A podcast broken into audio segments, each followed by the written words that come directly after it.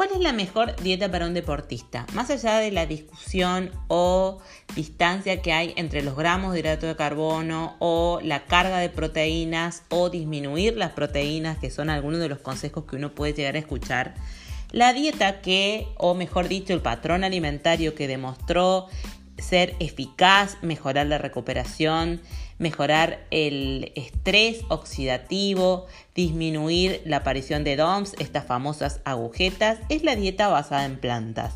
Por eso una recomendación práctica es decirle a nuestros pacientes que aumenten el consumo de frutas y verduras, aumentar el consumo de cereales integrales, legumbres, semillas y frutos secos. ¿Cuál es la manera más fácil y económica de hacer esto?